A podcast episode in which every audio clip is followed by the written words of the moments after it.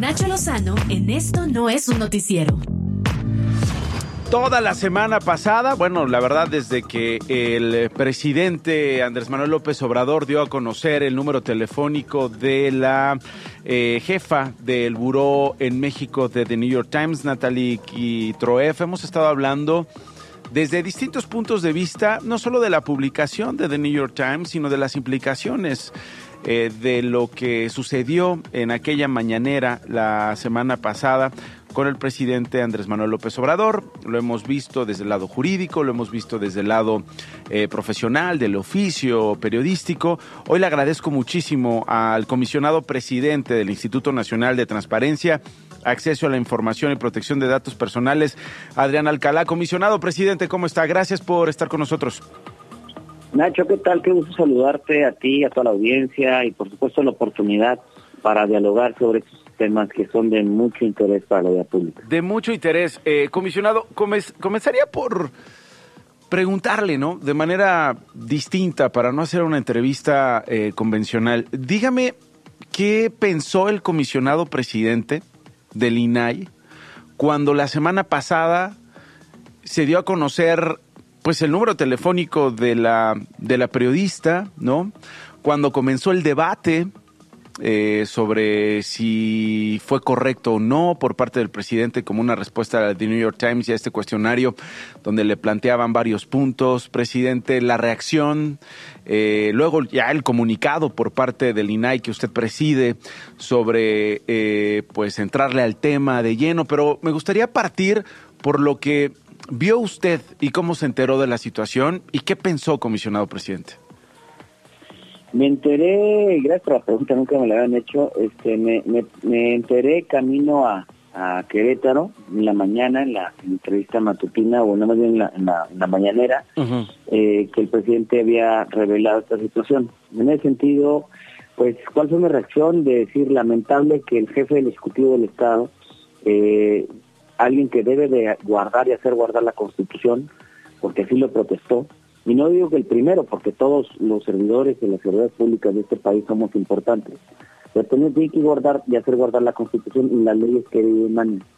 Sobre todo cuando vivimos en un Estado de Derecho y sobre todo también cuando se sabe que en México ejercer la labor del periodismo como usted hace y sus compañeros eh, es una profesión cada día mucho más arriesgada y desde el poder no se puede eh, coartar la libertad de expresión.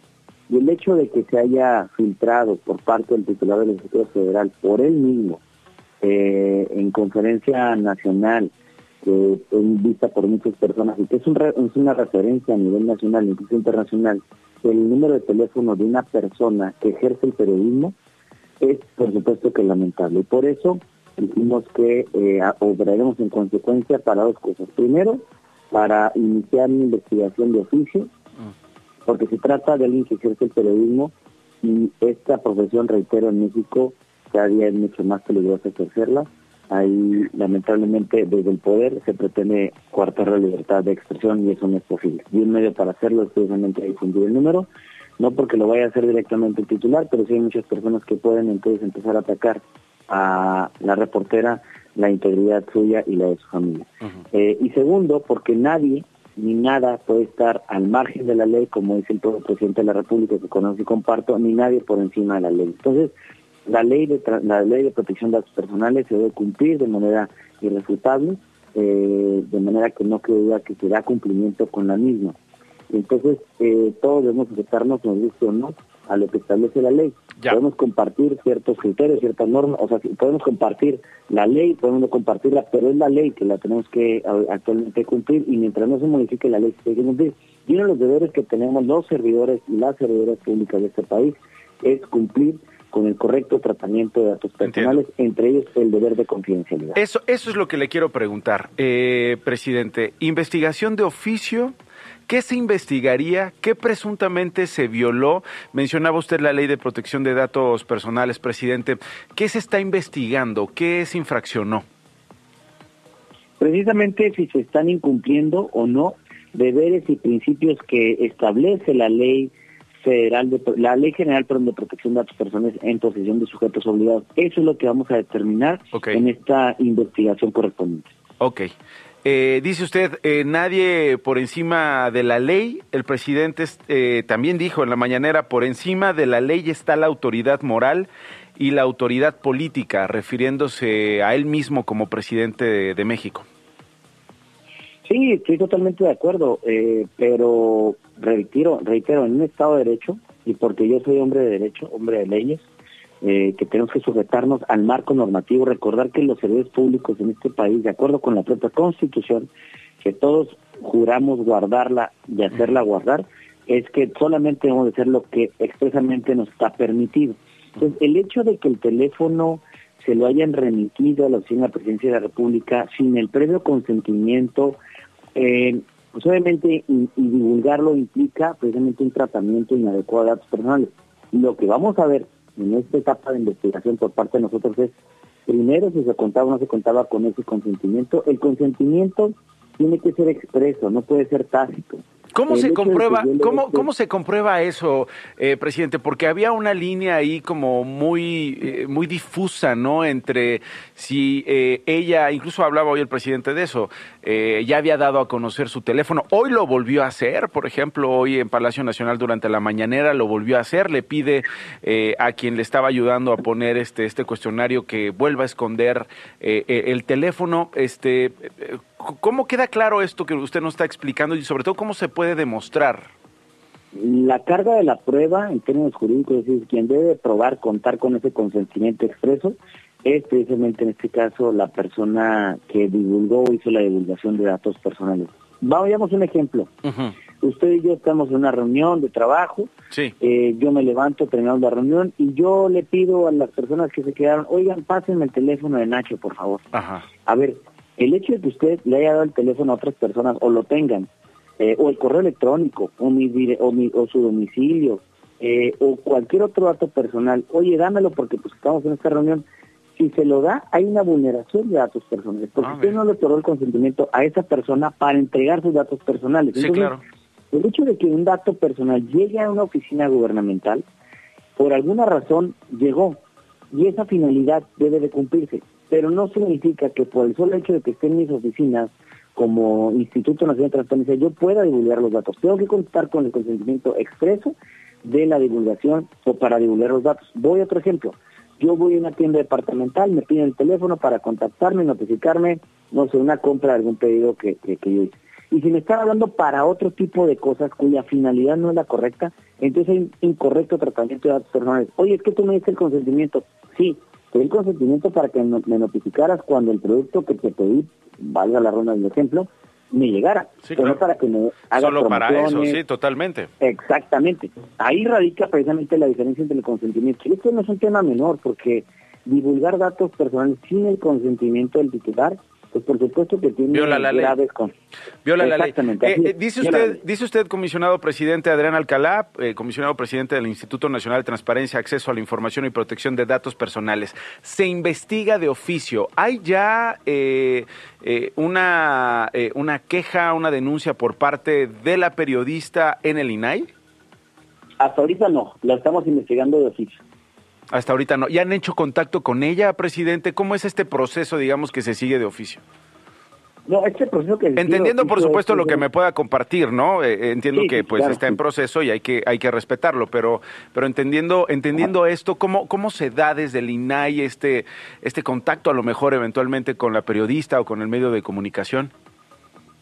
Pues mire, nosotros ahora sí que somos respetuosos obviamente del proceso legal, del sigilo corresponde, pero lo que puedo platicar es que nosotros, en base a la evidencia pública que existe, porque hay un dato personal eh, Publicado, ¿no? violentado, Sin su hay consentimiento. una ¿no? persona hay una persona que hizo esa divulgación que no queda la menor duda de quién fue este entonces realizamos y empezamos a hacer las investigaciones pedimos informes al sujeto obligado eh, responsable estamos en espera de que nos haga este este informe para acreditar precisamente si contaba con el consentimiento o no y si ese consentimiento fue informado. ¿Qué quiere decir esto? A ver, yo voy a recabar un dato personal, vamos a suponer, igual, en la lista eh, para identificar a las personas periodistas que acuden cada mañana. La finalidad es precisamente eh, algún dato de contacto.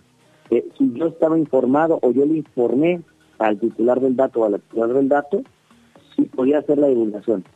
eh, si podía o no compartir sus datos personales con otras autoridades.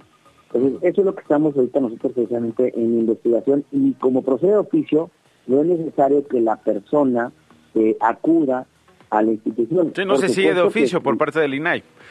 ¿No? Se sigue de oficio. Se sigue de oficio. y, como para cuándo usted calcula, por ejemplo, en el caso de los colegas que, que, que fueron vulnerados también, eh, mexicanos que asisten eh, regularmente a la mañanera, ¿ese asunto cómo va, presidente? Va bien la investigación, yo calculo que ahora sí que para finales de abril o, en, mediados de, máximo mediados de mayo estemos ya resolviendo ambos asuntos, porque lamentablemente datan de una periodicidad de, más bien una distancia en tiempo de cuatro semanas, si mal no recuerdo. Este, sí, no, es prácticamente, un mes, mes y medio de diferencia entre un caso y otro, es impresionante.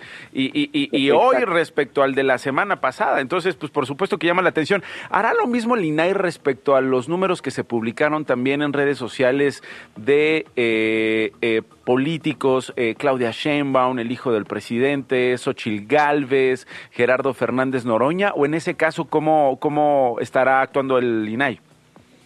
Sí, estamos actuando nosotros, hemos, eh, las áreas van a investigar previo el inicio de la, de la, de la verificación correspondiente, dado que se trata de una, aparentemente una presunta, y digo presunta, te explico por qué, vulneración eh, eh, consistente a datos personales que son precisamente números telefónicos o nombres de personas. Y digo esto por lo siguiente, porque tenemos que determinar Primero no tenemos determinado quién fue el que vulneró.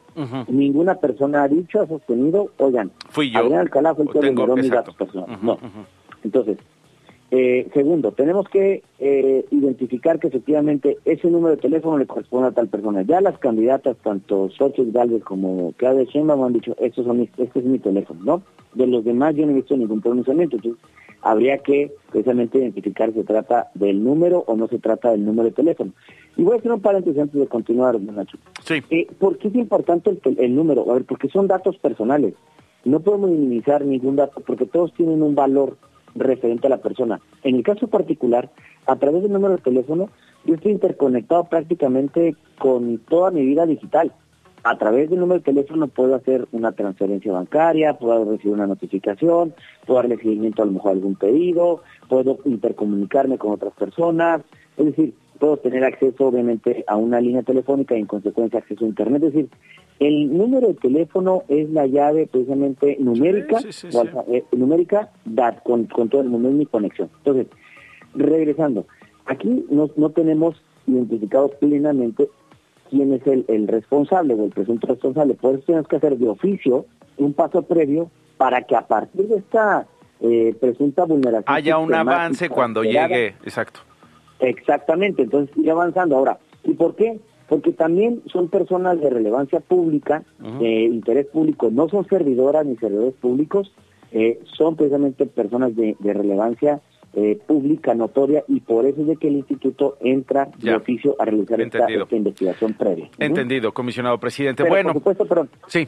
perdón, y aprovechando este espacio, si nos están escuchando, pueden acudir al Instituto Nacional de Transparencia vía telefónica o vía presencial o vía electrónica a presentar su denuncia en donde precisamente nos sirva de mayor soporte para resolver en consecuencia. En el instituto el instituto no resuelve con ningún sesgo, resuelve de manera imparcial todos los casos se les han presentado, estamos hablando de derechos humanos y como tal nosotros somos imparciales, somos independientes, pero si las personas y las partes aportan pruebas, pues obviamente le da mayor solidez a lo que realicemos de investigación. Entendido, comisionado. Eh, ojalá y en otro momento podamos hablar de los nombramientos pendientes que se están pateando desde hace mucho tiempo eh, con estas prórrogas allá en el Senado eh, comisionado, si le parece bien, eh, porque pues es un tema gravísimo. Tampoco es que tenga yo la impresión, eh, supongo que la comparto con otras personas, que al presidente le gusta el INAI, por ejemplo, y a lo mejor eh, eso explica la falta de voluntad política para llegar a acuerdos y designar a quien haya que designar en el INAI.